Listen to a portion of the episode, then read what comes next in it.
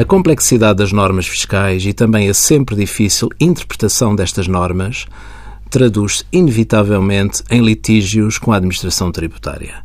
A via mais conhecida para resolver conflitos com a autoridade tributária é a via judicial, morosa e bastante dispendiosa. Atualmente, os contribuintes podem requerer a constituição de um tribunal arbitral. O contribuinte informa o Centro de Arbitragem Administrativa, o CAD, que pretende recorrer à arbitragem. O centro escolhe o árbitro ou árbitros, ou, se for esse o caso, solicita ao contribuinte e às finanças que indiquem os seus árbitros. O Tribunal Arbitral decide no prazo de seis meses. Se no final do prazo ainda não tiver chegado a uma decisão, este pode ser prorrogado por, no máximo, mais seis meses. A decisão resultante da arbitragem tem de ser acatada.